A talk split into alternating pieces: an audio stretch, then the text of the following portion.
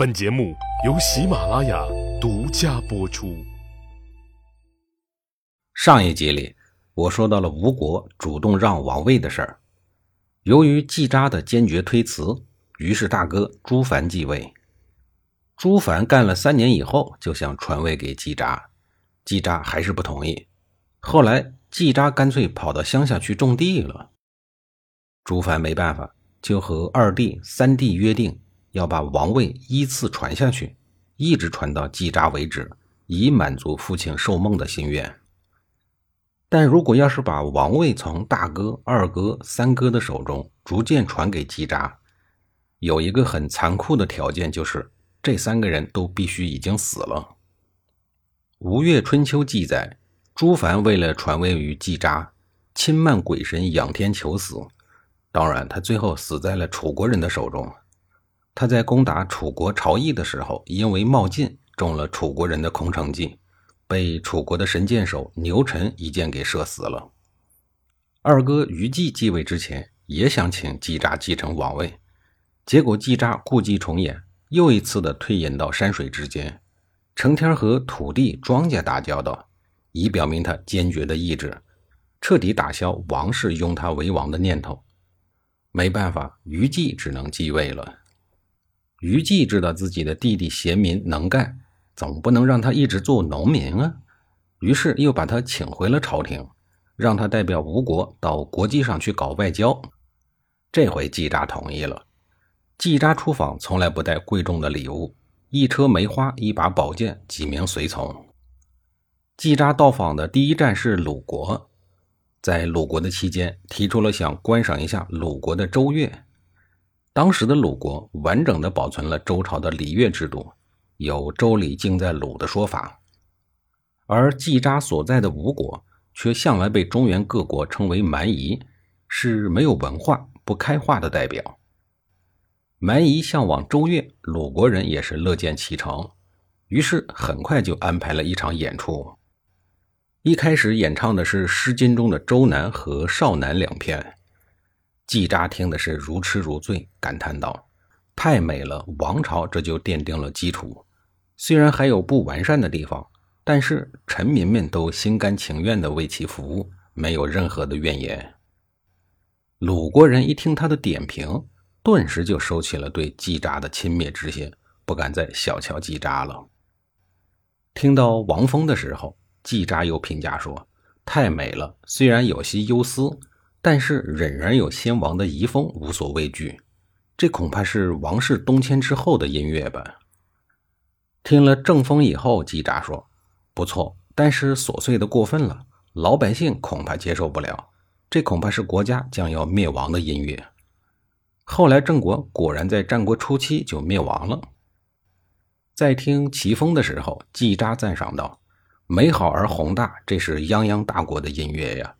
能够作为东海各国表率的，只能是姜太公建立的国家。这个国家的前途不可限量。听到秦风的时候，季札说：“这就是所谓的夏声了。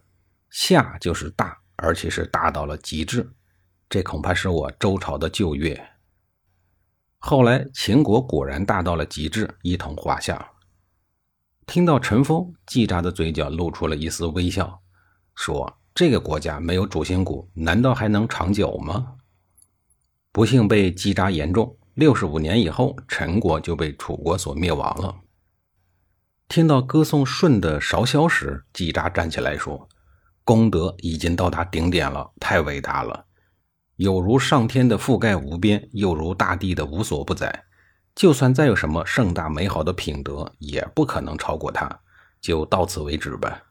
如果还有其他的音乐，我也不再欣赏了。现场顿时鸦雀无声。事实上，因为这也是鲁国人安排的最后一个节目。离开鲁国以后，季札在齐国认识了燕子，两个人惺惺相惜，深度交流。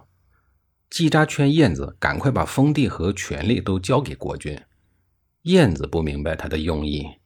季札说：“齐国目前的政局并不明朗，在尘埃落定之前，恐怕动乱是不会停息的。”燕子回去想了一想，觉得季札说的很有道理，没过多久就通过田无宇把封地和权力还给了宫室。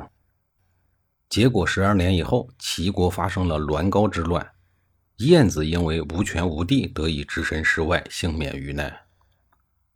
季札离开齐国，到了郑国以后，结识了子产。季札对子产说：“郑国的政权很快就要移交到你的手里了，你如果当政，一定要慎之又慎，依礼行事，否则郑国就要败亡了。”果然，不久之后，子产就做了郑国的执政大臣，持续了二十多年。季札在出访途中路过了徐国，受到了徐国国君的热情接待。国君当时看到了季札挂于腰间的佩剑，甚是喜爱，但是呢，又不好意思开口说要，于是就作罢了。季札却把这一切看在了眼里，但是宝剑作为使者的凭证，这个时候是不方便赠送给他的。季札就在心里头暗暗做下了决定，等出访其他国家的任务完成以后，回来就把宝剑赠给徐国。可是世事无常。等到秋天的时候，季札出访他国，回到徐国的时候，徐国国君已经去世了，就葬在了徐国都城的郊外。季札心有惋惜，当即就解下了佩剑，送给了徐国的现任国君。现任国君哪儿敢接受啊？于是季札便来到了徐国国君的坟墓前，把那一把佩剑挂在了墓前的一棵树上。随后，季札就离开了。他的随从感到了疑惑不解。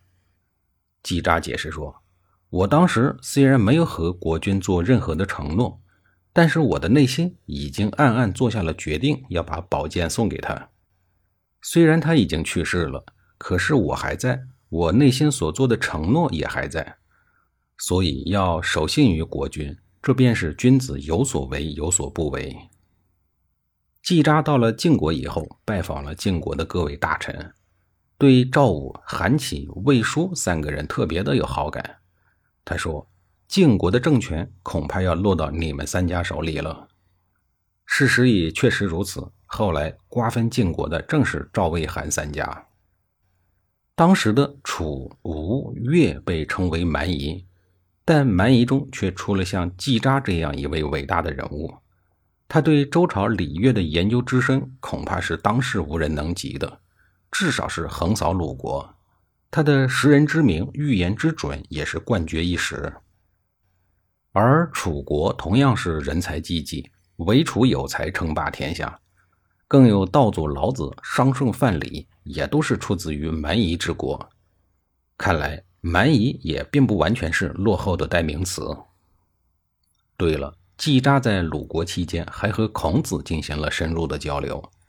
季札和孔子是相互敬佩的人。季札死了以后，举国哀悼。消息传到了鲁国以后，孔子久慕季札的贤明，特地派学生子游持自己所书的竹简前往凭吊。季札的墓前有传说为孔子所书写的十字篆文碑，碑文是“呜呼，有无言陵季子之墓”，史称十字碑。现在的苏州五百名贤祠中。季札位居第一位。说完了季札的一些事儿，下一集里我继续给您讲吴国王位相互谦让的事儿。